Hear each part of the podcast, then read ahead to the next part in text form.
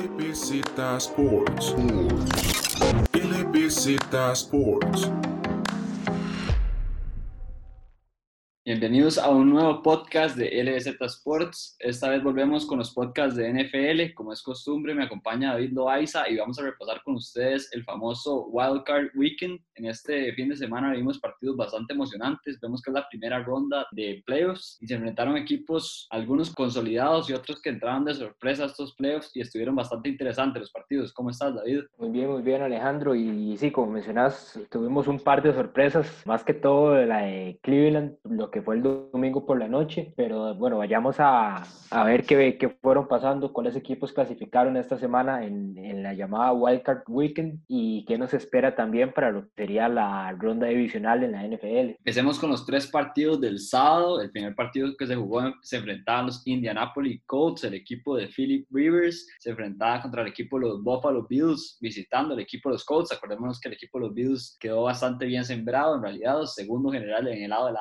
AFC en todos los Bills eran casas y los Bills tienen un partido complicado contra unos Colts que se, se, plantean bastante bien, tienen un buen juego terrestre, buena defensa, lo mismo que hicieron toda la temporada, pero igual que en toda la temporada le falló el quarterback, le falló ese toque final y Josh Allen le ganó el partido a Phil Rivers. Así es, Rivers pues viene siendo tal vez lo, lo más común en los últimos años, donde se ha visto que especialmente en los últimos años en los que estuvo en, en San Diego o después de lo que fueron Los Ángeles Chargers, son los momentos finales tal vez donde se necesita que consigan ese último toque, incluso a lo último en el partido, los Colts que van abajo por tres puntos y por alguna razón buscaron más bien tratar de adelantarse con varios pases en vez de tal vez tomar para acercar un poco lo que era el gol de campo, en vez de tal vez un, en unas cuantas yardas más, más, más lejos, que lo que le termina dando la victoria, porque el equipo de Búfalo en realidad lo, lo, lo, sostuvo bastante bien lo que fue la primera mitad, incluso tomando la ventaja en este encuentro, con un marcador de 14 a 10, y el último cuarto eh, es donde viene la, poco el, el comeback de, de, Indianápolis, pero al final Búfalo logra resistir. Es un partido donde yo creo que hay dos jugadas claves y son de parte del lado de los Colts. En un momento, Philip Rivers en, el, en la primera mitad del partido tiene una jugada cuarto down, donde trata de conectar con Pittman y no lo logra. Era, era un touchdown cantado prácticamente, un pase un poquito alto y tal vez Pittman pudo haber hecho más para agarrar ese pase. Y era una jugada que le daba siete puntos al equipo de los Colts y se van con las manos vacías. Y después, empezando el, la segunda mitad, Rodrigo, el rookie, el pateador, falla una patada de tres puntos que para lo que ha jugado esta temporada era bastante fácil en realidad para él. La falla, la pega en el poste y pega afuera. Y entonces yo creo que son dos errores de los Colts que le, le cuestan bastante caro y es un equipo que en el juego terrestre lo hizo muy, muy, bien. Ganó las trincheras en este partido contra los Bills, que vemos que le cuesta mucho de, defender la carrera y además de eso le cuesta mucho correr el balón. El equipo de los Bills nunca corrió el balón, dependieron completamente de Josh Allen. Yo creo personalmente que eso le va, a, le va a pesar en el futuro porque es un equipo que depende demasiado de su quarterback, pero un equipo de los Colts que lo hizo bastante bien y todos sabemos que lo que falta es un quarterback más dinámico, un quarterback que pueda aparecer en esos momentos importantes, pero que un proyecto de los Colts que se está viviendo bastante bien. Y si Philly Rivers tiene un poco más de carácter y más más brazo y, y más de todo, más, de, más, talento, por así decirlo, le saca ese partido a los, a los Bills. En lo que es el juego terrestre, como mencionabas, terminan ganando lo que es la partida del equipo de Indianapolis, principalmente con Jonathan Taylor, el rookie, y también Naheem Hines, que entre ambos lograron casi 150 yardas. Viendo por el lado de Buffalo, tenemos a Zach Moss y Singletary, que al final entre ambos lo que tuvieron fueron apenas 10 oportunidades para correr el balón, y principalmente porque Zach Moss, que es el que terminó la temporada con el rol titular en el equipo, equipo salió por lesión, algo que puede perjudicar un poco a ese equipo de Buffalo en esta siguiente ronda. Y en cuanto a Rivers, Alejandro, a ver si continúa con Indianapolis esta, esta temporada que viene o si toma, toma el retiro, que ya Rivers y Drew Brees de los Saints son dos que ya están, ya están en esos planes de, de ir buscando el, el, fin a sus carreras. Un Philip Rivers que no tuvo un mal partido, o sea, no fue como que tiró tres intercepciones y tiró muchos picks, así por decirlo. Tuvo un partido regular en realidad. En parte, algunos de los pases que dio no se completaron por los propios receptores. Vemos que le, le, le soltaron bastante espacio los receptores en este caso y es porque el equipo de Indianapolis no tiene receptores tan experimentados. Bien, vemos que tiene a, a T.Y. Hilton, pero es el más experimentado es el único. Pittman es bastante joven y el, eh, Zach Pascal también es bastante joven. Entonces yo creo que eso le pesó al equipo de los Colts, pero sí, con un quarterback más dinámico, este equipo puede hacer un run bastante largo en estos playoffs y los Buffalo Bills se llevan la victoria y se van a enfrentar contra un equipo de, Baltimore que, que, se está viendo bastante bien, pero unos Buffalo Bills que llegan favoritos y como dije al principio de estos playoffs, parece que son favoritos para derrotar a los Kansas City Chiefs del lado de la AFC. Vamos con el siguiente partido, David, un partido de la NFC donde se enfrentaban Los Ángeles Rams contra los Seattle Seahawks. Hablábamos antes de este Wildcard Weekend que estos dos equipos se han enfrentado dos veces en la temporada regular y uno lo habían ganado los Rams y otra vez lo habían ganado los Seahawks. Unos Seahawks que llegaban bastante mal porque Russell Wilson bajó muchísimo el nivel en este final de campaña, pero unos Rams que tenían muchos problemas. Tenían muchos problemas porque Jared Goff estuvo lesionado, tuvo una cirugía de dedo y estaba en duda de si, si, si iba a jugar o no al final no juega, no sale como titular, sale Wolford, el suplente, y en una de las primeras jugadas, llamada Adams le pega un golpazo en la cabeza y lesiona a Wolford. Entonces tiene que entrar por necesidad Jared Goff y un equipo, los Rams, que se lleva por delante de forma sorpresiva a los Seahawks y es que limitaron demasiado a Russell Wilson. Russell Wilson tiró un 40% de efectividad de pases, o sea, bastante bajo. Vemos que le interceptaron un pase también y además de eso los, los saquearon cinco veces. O sea, la línea ofensiva de Seattle no pudo detener a Aaron Donald y a los Grand Rushers que tiene el equipo de los Rams. En este partido hay varios puntos clave. Lo que es el primer cuarto, en las tres oportunidades que tuvo Seattle, terminaron apenas con 11 yardas positivas. Tuvieron una, un drive que fueron de menos 19 yardas, que terminó en un punt, y entonces el primer cuarto fue fatal para ese equipo de los Seahawks y Russell Wilson, y en el segundo cuarto, cuando parecía que se estaban reponiendo un poco, es donde viene la intercepción, que, que viendo el partido, pues en la transmisión en, del streaming, pues venía un poco atrasada, y me, y me salió una notificación de, de, un tweet de uno de los reporteros de NFL Network, hacía alusión de que algo malo había pasado en el, en el partido para los Seahawks, y era exactamente la siguiente jugada es donde veo que Russell Wilson un pase lateral hacia Metcalf, que había tenido muy pocas recepciones hasta el momento en el partido, y parecía que ese pase estaba tan cantado que el, cornerback de los Rams ni siquiera dudó en adelantarse y terminó llevándolo para, una, para un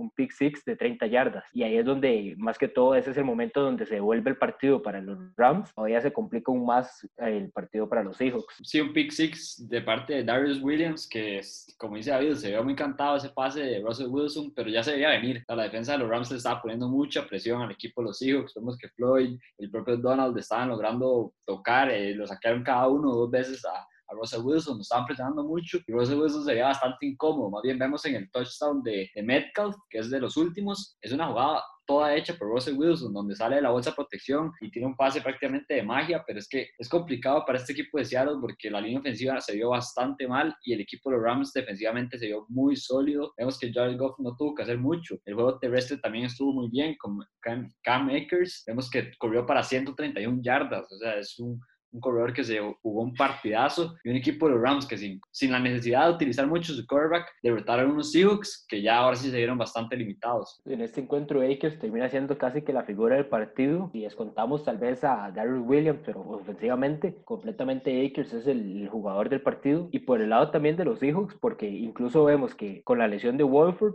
pues tiene que regresar Jared Goff, un jugador un poco más experimentado, pero recordemos que hace dos semanas lo habían operado del, del dedo por una, por una fractura entonces ahí en esa parte estaba un poco limitado lo que era el tiro. Más de una ocasión vimos pases que o, iban muy arriba o más bien quedaban cortos para los receptores. Y además de eso se suma que al, a mediados del tercer cuarto Aaron Donald sufre una lesión como en las costillas y tiene que salir del partido y a partir de ahí uno sabe que tal, que tal vez los Seahawks podrían agarrar impulso, aprovechar que la principal arma defensiva de este equipo, los Rams, estaba afuera y ni aún aceptaron mejorar un poco, más bien cada vez, cada vez que avanzaba el partido se veían peor y en eso termina esa temporada para los Seahawks, una temporada que numéricamente no está mal, pero el producto dentro de la cancha nunca, nunca se llegó a ver lo suficientemente sólido como lo que demostraban tal vez los números y las victorias de, de ese equipo, los Seahawks. Un equipo de Seattle que queda con un récord ganador bastante bueno, 12 ganados cuatro perdidos y un equipo que a principio de temporada ya todos lo estamos poniendo como contendiente al título. Es que estaba jugando bastante bien. Russell Wilson está haciendo su caso para MVP, pero se fue cayendo y se fue cayendo porque Russell no puede hacer todo. se vio bastante mal en este cierre de temporada. No me gustó cómo se vio este equipo de Seattle. Y además de eso, no me gustó Pete Carroll. Pete Carroll ya está en duda, supuesto, porque este equipo el talento lo tiene, tanto ofensivamente como defensivamente.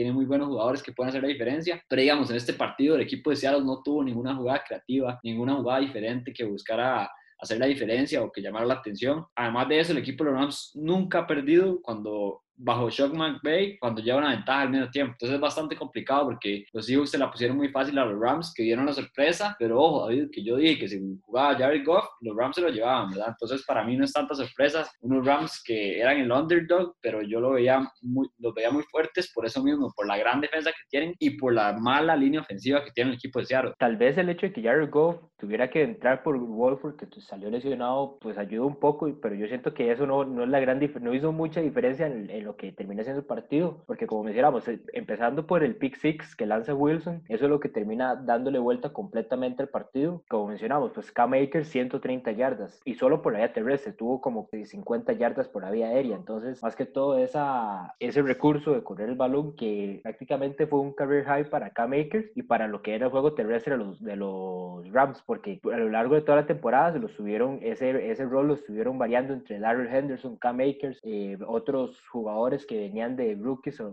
drafted. Entonces es, nunca llegaron como a consolidar lo suficiente este rol de juego terrestre, pero que para este partido le salió de manera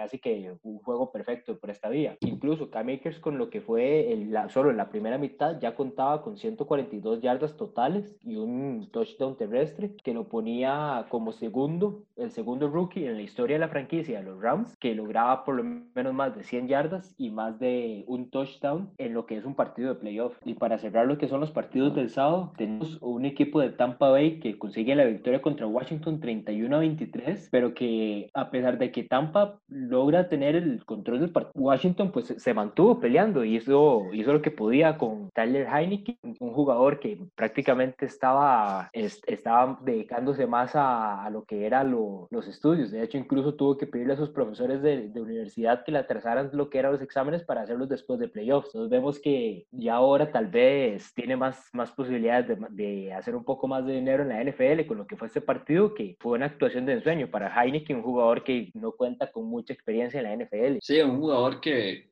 yo creo que de forma muy clara no es el quarterback franquicia del Washington Football Team, un equipo que lo está haciendo bastante bien, pero que y un quarterback que lo hizo bastante bien, en realidad mostró mucho corazón, coraje y se ve que tiene talento, es movible, puede correr, tiene pase bastante preciso, pero parece que no es el, para mí no es el quarterback franquicia, pero hizo bastante bien este partido, compitiendo contra un Tom Brady que también se vio muy seguro, sabía lo que estaba haciendo, un Tom que así es en los playoffs, siempre ha sido así, nunca se pone nervioso, hace completions bastante altas y tiró hasta para 381 yardas, entonces tiró bastante el equipo de Tampa Bay y un Leonard Fournette que para eso lo trajeron, lo trajeron para los playoffs, lo trajeron para cuando Ronald Jones se lesionara, que se lesionó en este partido, y un Fournette que tuvo 93 yardas. Es un equipo de Tampa que a mí me gustó muchísimo, se vio bastante bien, se vio bastante sólido y es que ya he hecho en podcasts anteriores, este equipo de, de Tampa, si llega a su ceiling, a su, al hype que puede tener, a lo que puede llegar a ser, es el equipo más bravo de la NFL junto con Kansas City, que es un equipo que tiene de todo, tiene defensivamente y ofensivamente muchos jugadores. Vemos que para este partido Washington Football Team llegaba como el underdog, pero mucha gente le, le, le da la posibilidad de ganar y más con esa victoria de los Rams, dos equipos que se basan completamente en su defensiva. Vemos que tienen al novato Chase Young, que lo está haciendo de, de excelente manera, y es un equipo bastante bueno que dio, dio la sorpresa metiéndose estos playoffs, tenía mucho no entrar. Lástima que no pudo jugar Alex Smith, pero Heineken para mí lo hizo bastante bien, pero unos Tampa Bay Buccaneers que para mí nunca se vieron en peligro de quedar eliminados. Sí, Alejandro, como mencionas, un Chase Young que de hecho venía tal vez con ese ímpetu, con esa motivación de, de jugar, como mencionábamos el podcast pasado, contra uno de los mejores de todos los tiempos en la NFL, que aunque, aunque no logró, no logró su, su cometido, porque Tom Brady, aunque fue saqueado tres veces, fue, dos fueron de Darren Payne y una de Montez Sweat, y también de mala fortuna para Young, tuvo que salir a mediado de, del juego por, una, por un tirón una lesión en la, en la pierna, que de todas formas, pues este equipo de Washington, aunque peleó, el, el, las posibilidades de ganar el partido eran prácticamente lunas y más contra un equipo, de, como mencionabas, de Tampa Bay y Tom Brady que tenían bastante control sobre este juego. Y un equipo de Tampa que además pone sus jugadores involucrados, vemos que Antonio Brown tiene un touchdown, como dije, Leonard Fournette consigue bastantes yardas, un touchdown también, Chris Godwin, Mike Evans, acordemos que Chris Godwin y Mike Evans son dos jugadores que nunca habían estado en play playoffs, ¿verdad? Es la primera vez que estaban en playoffs, entonces un equipo de Tampa que va ganando ritmo y se ve bastante peligroso y le tocaron unos Saints que son muy fuertes, pero yo sí le, le apuesto a sus Tampa ahí que puede dar la sorpresa. Vamos con los siguientes partidos, vamos a repasar los partidos de domingo, David. Un partido que era un poco de revancha, que ya lo habíamos hablado, se enfrentaba a los Baltimore Ravens contra los Tennessee Titans. Acordémonos que esto es del lado de la AFC. El año pasado se enfrentaron, Baltimore llegaba como favorito después de tener una temporada muy buena donde Lamar Jackson fue MVP. Y en este caso, Baltimore consigue su revancha y le gana 20 a 13 al equipo de Tennessee. Y no solo le gana, prácticamente que lo blanquea en la segunda mitad del equipo de Tennessee, solo consigue un gol de campo, tres puntos nada más. Y Lamar Jackson consigue un touchdown bastante largo corriendo de 48 yardas. Lo hizo bien Lamar, tiró un pick ahí bastante feo empezando, pero el equipo de Baltimore consiguió lograr hacer la tarea. Alejandro, y aquí lo, lo más relevante y lo más, lo, lo, que más destaca de este partido, pues es, es, al final ese trabajo defensivo que termina haciendo este equipo de, de Baltimore para detener en primer lugar a Derrick Henry. 40 yardas hizo solo en este juego, un, un season low, la menor cantidad que, que, ha logrado en cualquier partido en esta temporada. Y es donde, donde llega el, más que todo, tal vez el debacle de la ofensiva de este equipo de, de los de los Titans porque el, el principal arma y con todo el, su principal arma y con todo el mérito que, que, tiene Henry, que es uno de los mejores corredores de la NFL, y, pero que en este partido tal vez ese plan no les, no les funcionó como esperaban. Sí, un equipo de Baltimore que se basó, como dice David, mucho en la defensiva. Derrick Henry tuvo un pésimo partido, eso es lo increíble, lo hizo muy bien el equipo de, de Baltimore en esa parte. Y acordémonos que el año pasado Derrick Henry había destruido al equipo de Baltimore de, de manera terrestre, y eso fue lo que abrió a que Ryan Tannehill podría tirar bastante el balón. Entonces, eso, eso fue lo que se le complicó al equipo de Tennessee este año. Vemos que el año pasado Derrick Henry corrió para 30 carreos, 195 yardas, se corrió demasiado y entonces eso le abrió a que Ryan Tannehill tirara pocos pases, tiró, el año pasado tiró solo 14 pases y completó 7 para 88 yardas y 2 touchdowns. Entonces el equipo de Tennessee yo creo que entraba con el mismo plan, pero Baltimore ya sabía lo que iba a hacer. Pero un equipo de los Ravens que yo tampoco lo vi nada especial. Defensivamente sí se dio bastante bien, pero ofensivamente sí siento que le faltó, le faltó creatividad. Vemos que Marquise Brown fue su principal figura, un Marquise, Marquise Brown que viene en una temporada bastante mala donde se esperaba mucho de él, pero el equipo de los Ravens saca la tarea y saca la tarea de la mano de su defensiva y de su juego terrestre con Lamar Jackson, J.K. Dobbins y Edwards, entre otras figuras. Y principalmente Lamar, porque viendo las estadísticas de Lamar en este juego, en lo que es la vía aérea, lanzó, completó 17 pases para 179 yardas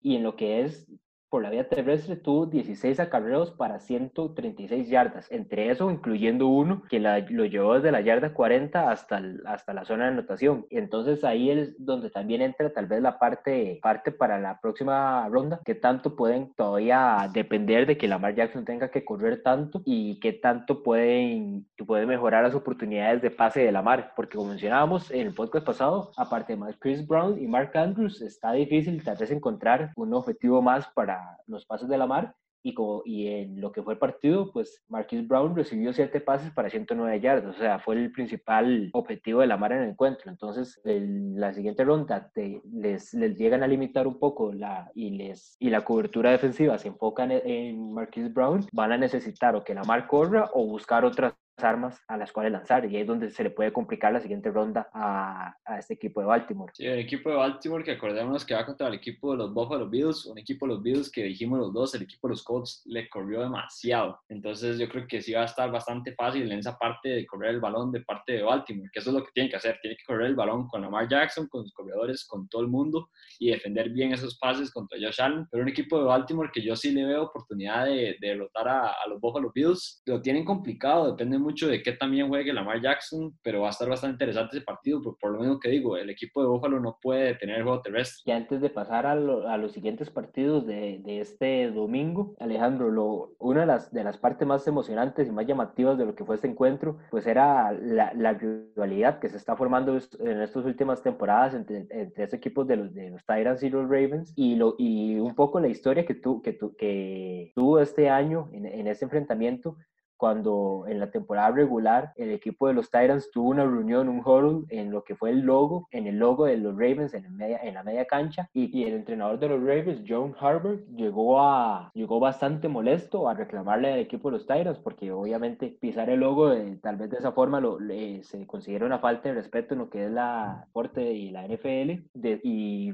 y en los últimos minutos cuando Ryan Tannehill lanza una intercepción a Marcus Peters después de la intercepción y cuando ya se le dan el balón a los Ravens, la defensa sale corriendo y, y se ponen y, empiezan a celebrar en encima del logo de los Titans esta vez. Entonces ahí se le va sumando un poco de picante ya de esta, esta rivalidad que se está empezando a formar con los Titans y los Ravens y que los próximos enfrentamientos en las temporadas que se vienen van a seguir bastante emocionantes ya con este factor extra. Sí, una rivalidad que va creciendo. A mí no me gustó, no me gusta eso en realidad, que lleguen a bajarle el logo al otro equipo se ve bastante mal, se ve bastante irrespetuoso de los dos lados. me parece que está mal y el equipo de los Ravens, que para mí tenía que ser el, el equipo más maduro y nada más ir a felicitar al otro equipo y despedirse y ya listo, no, no lo hizo pero un dos equipos que están creando su rivalidad, pero un equipo de Baltimore Ravens que le ganó bien este partido, el equipo de Tennessee se vio, como dijimos los dos, bastante mal en la segunda mitad, se vio sin ideas, y es que ya hemos dicho que es Ryan Tannehill en esta liga, tampoco es que es un jugador que va a llegar ahí en la conversación del MVP, vemos que cuando pueden establecer el juego terrestre, tiene jugadas claras y, pases claros eh, que pueda hacer de manera efectiva, lo hace bastante bien, pero cuando es presionado, cuando no tiene ideas, cuando el juego terrestre no está corriendo, como fue el caso de Eric Henry, tuvo un pésimo partido para Derrick Henry, se ve bastante mal. Vayamos al siguiente partido, que de paso en lo que fue Estados Unidos también fue transmitido por Nickelodeon, el canal infantil, que en realidad estaba, la, la transmisión se veía bastante interesante, principalmente en, lo que fueron lo, en lo que eran los goles de campo, donde ponían como a Bob Esponja en medio de los palos y cuando habían touchdown ponían como unos cañones tirando el famoso slime y el mismo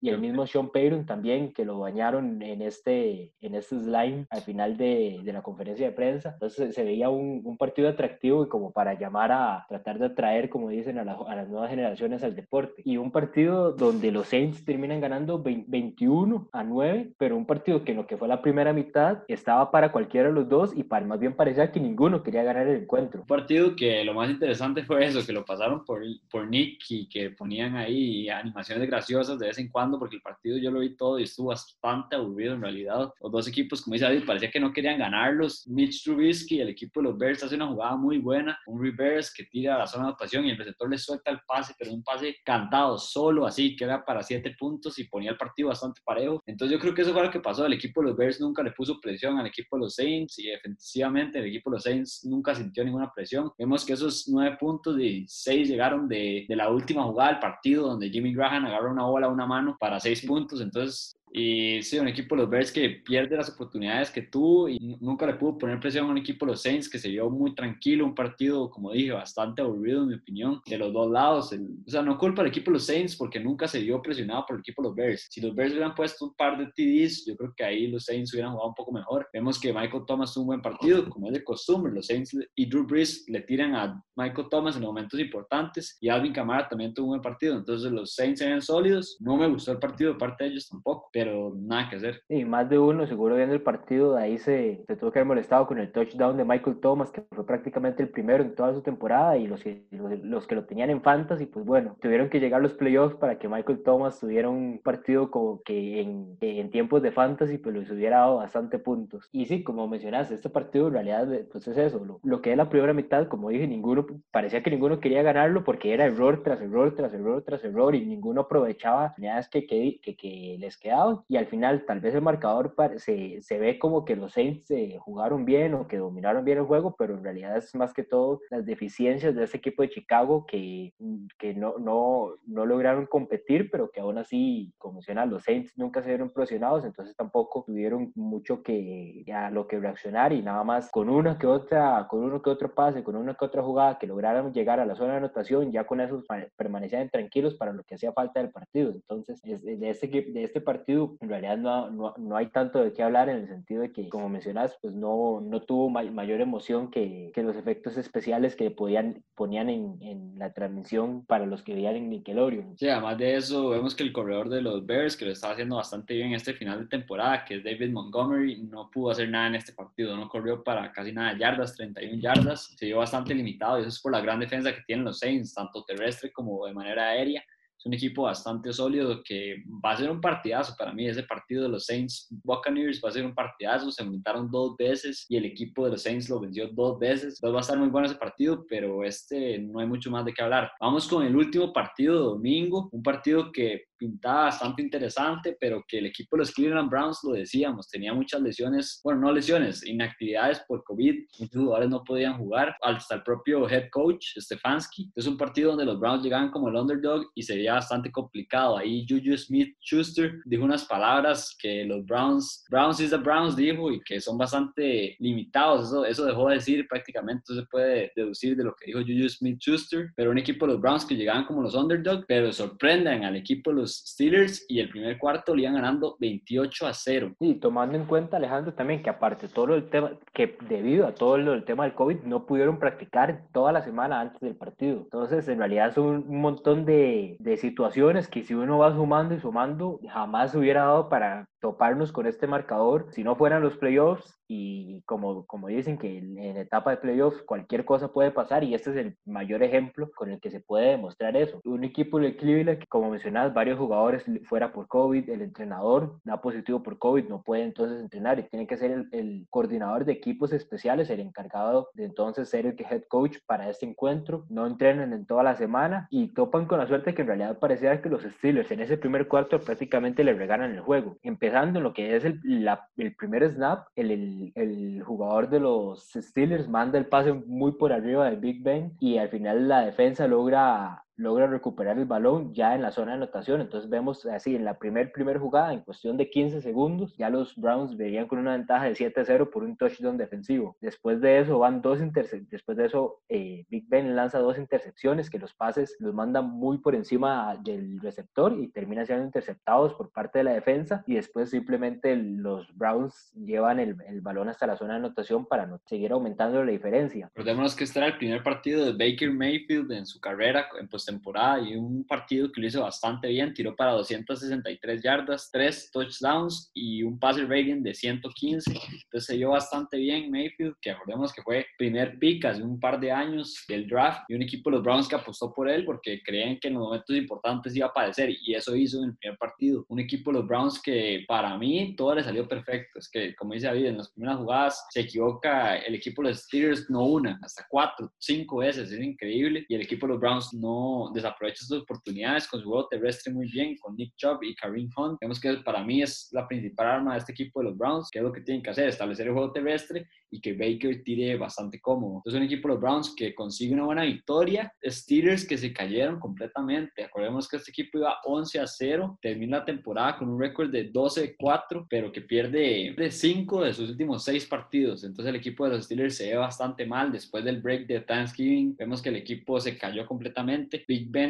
este partido tira 68 veces en total, 500, más de 500 yardas, 4 touchdowns y 4 intercepciones. O sea, no, se puede ganar así. ¿Cómo van a poner a Ben Roethlisberger a tirar 68 veces? O sea, es muy complicado. El juego terrestre no apareció. Juju tuvo un buen partido, 157 yardas, un touchdown, pero el equipo de los Steelers, que sin juego terrestre, para mí no compite. Incluso Alejandro, con el tema de Big Ben, en realidad, quitando las intercepciones, uno ve un partido del quarterback con 500, 500 yardas, 4 touchdowns, uno creería que más bien de este equipo es el que termina ganando el encuentro. Pero como mencionamos, los errores de los Steelers en el primer cuarto es lo que completamente, es lo que prácticamente le, le, da la victoria a este equipo de Cleveland. Y, incluso, pues, cuatro intercepciones por parte de Big Ben. Es la cuarta vez en su carrera, prácticamente casi que en 16, 17 años de carrera. Es, la, es apenas la cuarta vez en la que Ben Roethlisberger lanza cuatro o más intercepciones. Tiene un partido con cinco y, y este es el tercero con cuatro intercepciones. Entonces, vemos que también también es, ese factor le cobró, le cobró, factura a este equipo de los Steelers y que va de, lo mismo que decís, pues son muchos los pases que tuvo que lanzar Big Ben en ese encuentro y de ahí pues vienen varios de los errores de este equipo de los Steelers. es que además de eso es un quarterback que tiene 38 años, ¿verdad? O sea, no es un Patrick Mahomes, un Josh Allen y aunque sea Patrick Mahomes o Josh Allen, si tira 68 veces le van a interceptar mínimo una o dos veces. Es que es increíble que lo puedan tirar tanto y que dependan tanto del, del juego aéreo. Este equipo que a principio de temporada, acordémonos, hacía 11-0 invicto, que estaba, parecía que iba a ser el, favorito para llegar al Super Bowl y el favorito de la AFC se cayó completamente. Ocurrió mucho a Tomlin, que, que no hizo un gran trabajo en esta cierre temporada y un equipo de Steelers que para mí ya debería estar pensando quién va a ser su nuevo quarterback y el entrenador ofensivo también debería cambiar. Ahora entonces con lo que son los, nuestras predicciones, tal vez de manera un poco más resumida de cada uno de los encuentros que tendremos este nuevo fin de semana. En primer lugar tenemos a los Packers que reciben a Los Ángeles Rams en lo que es el sábado a las tres y media de la tarde. Un encuentro en el que los Packers están como favoritos de momento y están favoritos por seis puntos y medio. Sí, un equipo de los Packers que reciben al equipo de los Rams y unos Rams que entran porque sorprendieron al equipo de los Seahawks. Tocaron el equipo para mí más complicado que le puede haber tocado en esa NFC. Vemos que hay equipos bastante fuertes. Yo creo que los Bucks, los Saints y los Packers están bastante fuertes y unos Rams que van a buscar dar la sorpresa como hicieron con los Seahawks, pero es que es muy diferente. Esta línea ofensiva de los Packers sí es mucho más consolidada y el juego terrestre igual. Tienen a Aaron Jones, al propio AJ Dillon que lo empezaron a usar en estas últimas semanas, a llamado Williams. Aaron Rodgers para mí tiene que ser el MVP esta temporada. Tienen a Avante Adams, tienen muchas armas este equipo de los Packers que para mí sí le va a poder hacer daño a este equipo de los Rams. Eso sí, depende mucho el partido de cómo empieza el partido. Si empiezan los Packers ganando el partido por 14-0 o algo así, se va acabar el partido rápido. Si los Rams empiezan ganando, se le puede complicar mucho a los Packers, pero yo no le veo tantas expectativas a estos Ángeles Rams que den otra vez la sorpresa. Y ojo que además, ah, perdón David, además de eso es en Lambeau Field. En Lambeau Field ahorita el clima va a estar bastante fuerte, puede ser que nieve y todo, entonces va a ser bastante complicado para estos Rams. Y aparte de eso, es un equipo de los Packers que en realidad pocas veces se ha visto mal en lo que es esta temporada. Como hablábamos de los Seahawks, es un equipo completamente diferente. Los Seahawks, aunque tenían los números, mm, el producto en la cancha no se veía tan convincente como este equipo de los Packers sí se ha visto en los últimos encuentros. Incluso en el último partido contra los últimos partidos de temporada regular contra los Bears, simplemente los Packers salieron a aprovecharlo, aprovechar cada oportunidad y terminaron con más de 40 puntos en ese juego. Entonces, para mí, como, como mencionabas, también los Packers son un, son un equipo muy, muy fuerte en casa. Entonces, para mí, en realidad le cuesta ver un escenario en el que los Rams salgan victoriosos. Tendría que ir tal vez por el mismo lado de los Seahawks, algún, y, aquí más bien no sería una intercepción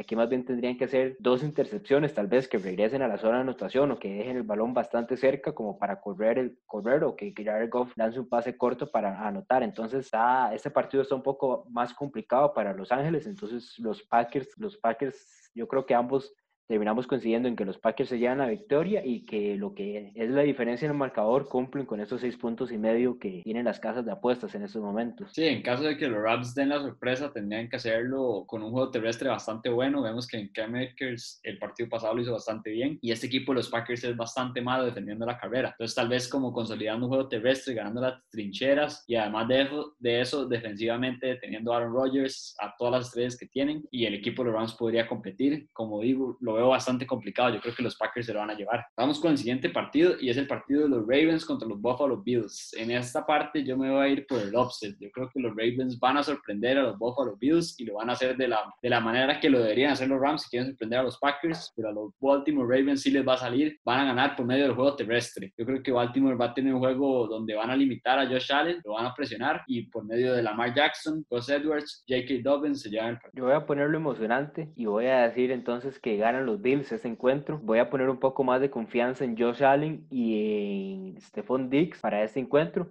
Si bien lo que es la carrera pues les va a costar porque vemos que Zach Moss muy probablemente no va a jugar en este encuentro, van a depender un poco más de Singletary, pero con el, con el brazo y, y con la efectividad que ha tenido Josh Allen en este encuentro no lo veo tan necesario que corra mucho el balón. Yo creo que, yo creo que el, el, equipo y, y Sean McDermott se van a ir por una ofensiva un poco más aérea, van a utilizar más el, el brazo de, de, Josh Allen, por ese lado es donde voy a darle la ventaja a los Bills, que de nuevo ese encuentro pues lo tienen en casa. Sí, los Bills llegan como, como favoritos y yo creo que la clave de Buffalo si quiere ganar es que tengan jugadas grandes. Vemos que claramente el equipo de Buffalo va a ir a tirar el balón, no tiene un juego terrestre establecido y además si Derrick Henry no pudo correrle contra estos Ravens, nadie puede correrle a estos Ravens. Eso es lo increíble, ya el, el mejor corredor de la liga en este momento no le pudo correr, entonces yo creo que Singletary va a tener 10 yardas, o sea, este equipo no va a poder correr y va a depender de lo que haga Josh Allen, que claramente puede ganarle a este equipo de Baltimore. Eso sí, yo veo a los Ravens ganándole por el juego de las trincheras que dije y porque creo que le va a interceptar un pase ahí a Josh Allen. Yo como digo, lo, lo voy a los Bills y confiando tal vez en primer lugar, en primero, tal vez en Josh Allen y en la gran variedad de receptores que tiene este equipo de, de Buffalo. Primero como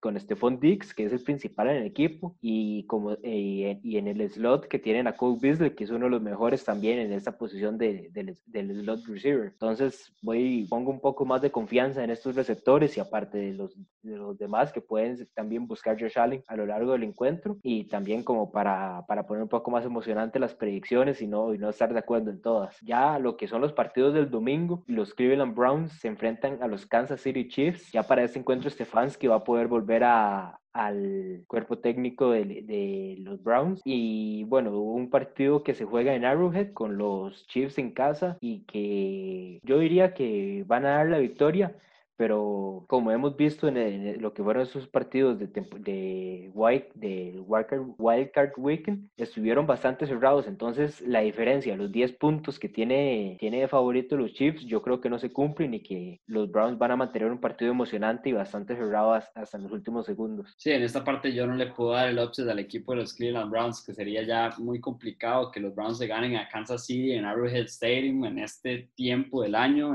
Este clima va a estar bastante complicado para el equipo de los Browns es muy frío y los Kansas City Chiefs se postulan como los favoritos para mí para llevarse la AFC es que si el equipo de los Bills no clasifica, yo tampoco veo a los Ravens ganándole. Entonces el equipo de los Kansas City Chiefs, que claramente va a tener que tener este juego terrestre de los Browns, que es muy bueno con Kareem Hunt y Nick Chubb, que ya dije. Es un equipo que los Browns se va a basar en eso. Defensivamente, ojalá tenga más jugadores de vuelta por COVID y esté más parejo el partido, pero yo sí veo al equipo de Kansas llevándose el partido de manera contundente y haciendo medio fiesta ahí con Tariq Hill y Travis Kelsey. Yo lo único que este partido, porque sí, decir que Cleveland gana el encuentro, pues no, sería lo más Cleveland Browns o lo más 20, bueno, tomando en cuenta eh, que la temporada empieza en el 2020, entonces sería como lo más 2020 que podría pasar, pero lo único que digo es que tal vez la diferencia de 10 puntos para la que son favoritos los Chiefs no se cumple tanto y sí va a ser un partido un poco cerrado, tomando en cuenta que Cleveland viene con bastante motivación del último encuentro contra los Steelers. Sí, sí, el equipo de Cleveland puede competir completamente, hay que ver cómo puede tener estas jugadas grandes que le encantan a Patrick Mahomes, a Tariq Hill y a Travis Kelsey, equipo de Kansas que acordemos que para mí es el favorito para llevarse el título otra vez. Es un equipo que está muy bien armado. No es por echarle ahí hate al equipo de los Browns, es porque más bien el equipo de, de Kansas me, me, me, sorprende, me sorprende el talento que tiene, entonces es, es complicado apostarle a, a, a, los Browns. Vamos con el último partido y para mí este es el mejor partido que hay de esta semana, por encima del de los Ravens y Bills. Creo que este partido de Tampa Bay Buccaneers contra los New Orleans Saints va a estar muy bueno para cerrar este domingo. Y yo pongo favorito al equipo de los Bucks. Creo que el equipo de Tom Brady va a dar la sorpresa a unos Saints que me gustan mucho. Defensivamente son muy complicados. Al equipo de Tampa le va a costar. Si Tom Brady quiere ganar este partido, tiene que ser muy efectivo. No puede tirar intercepciones. Pero yo creo que el equipo de Tampa Bay va a sorprender por los jugadores que tiene, por las diferentes estrellas que tiene. Y se va a hallar este partido de visita en el domo de Mercedes-Benz de, los New Orleans, de los New Orleans Saints. Y Alejandro, lo que va a ser un partidazo en el sentido de que juegan Tom Brady contra Drew Brees, que ya los hemos tenido varias veces en lo que fueron los partidos divisionales en lo largo de la temporada regular y que se vuelven a enfrentar otra vez en lo que es la ronda divisional, que en estos momentos ambos son pues los, el, los dos mejores en cuanto a yardas, cuanto a yardas totales en, en pases y, y, además en touchdowns. Esa batalla que han estado en los últimos, de los últimos años entre estos dos quarterbacks y un encuentro que donde la parte defensiva de momento lleva un poco más de, de ventaja a los Saints, pero siento que, que Tom Brady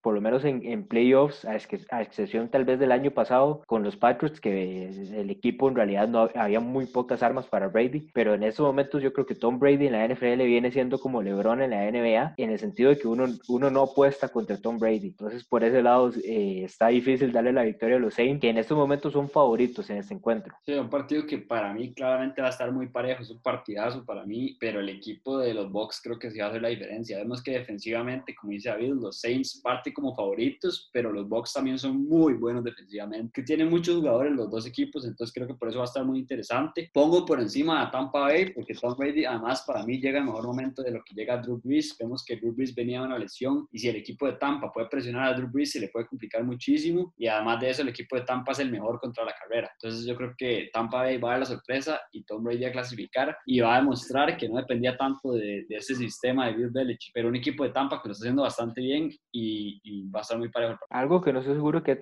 cuántas veces habremos escuchado en los últimos años, Tom Brady no siendo favorito, Tom Brady dando la sorpresa, pero por lo menos para ese encuentro pareciera que así va a ser. Y Alejandro, un dato interesante, lo que es este, estos enfrentamientos o este, eh, en esta, esta, ronda divisional en la NFL, que es que nos topamos con la mayor discrepancia, la mayor diferencia desde 1970 en cuanto a la edad